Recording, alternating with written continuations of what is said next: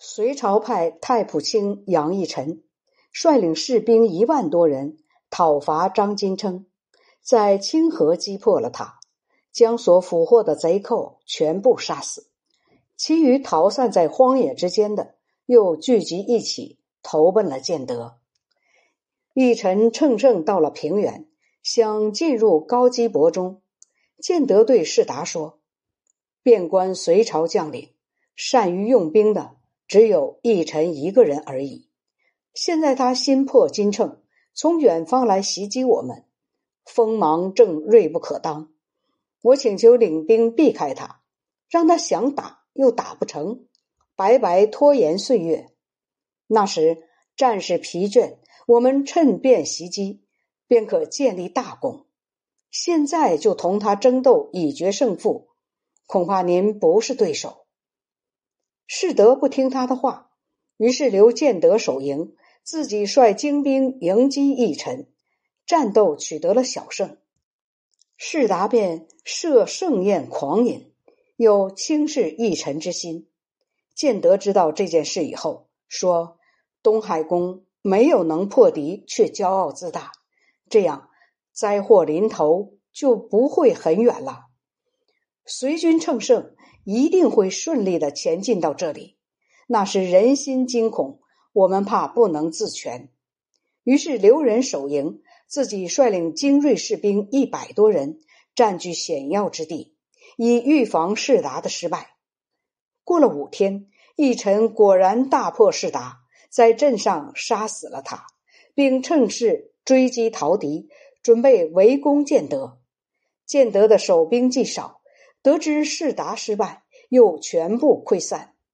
建德带领一百多名骑兵逃跑，走到饶阳县，发现城里不设防，便攻陷了他，安抚世人百姓，人们多愿意跟从，又得到士兵三千多名。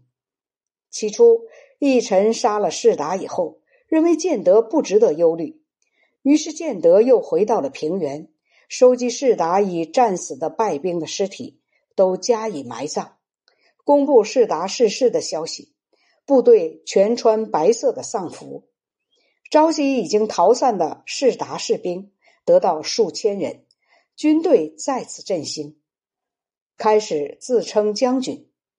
起初，各路盗贼获得隋朝官吏及山东士人都杀掉，只有建德每次得到士人。必定以德惠相待。最初得到饶阳县长宋正本代为上宾，让他参与军政大事的谋议。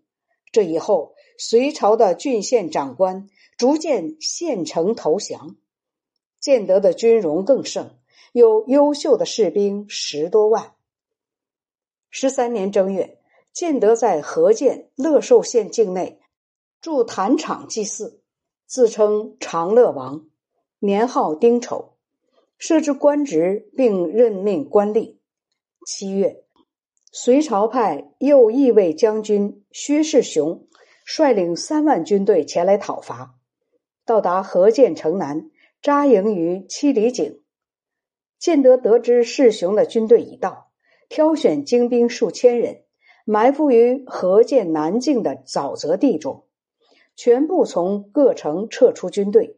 假装逃跑，放出话说已逃入豆子坑中。世雄以为建德害怕自己，于是不设防。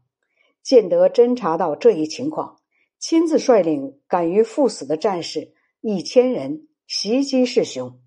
正好遇上白昼大雾，天色昏暗，敌我两军无从分辨。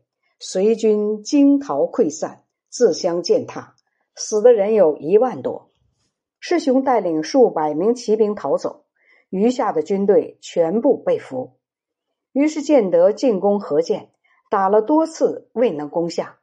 以后城中粮食用完，又听说杨帝被杀，郡城王从率领城中的士族官吏公布杨帝逝世的消息。建德派使者去吊唁，王从通过使者请求投降。建德于是撤走围城的军队，备好食物，等待王从。王从率领军中左吏穿白色衣服，反绑双手到营门投降。建德亲自给他解开绳子，同他谈到隋王的事情。王从伏伏在地，非常悲哀。建德也为此而哭泣。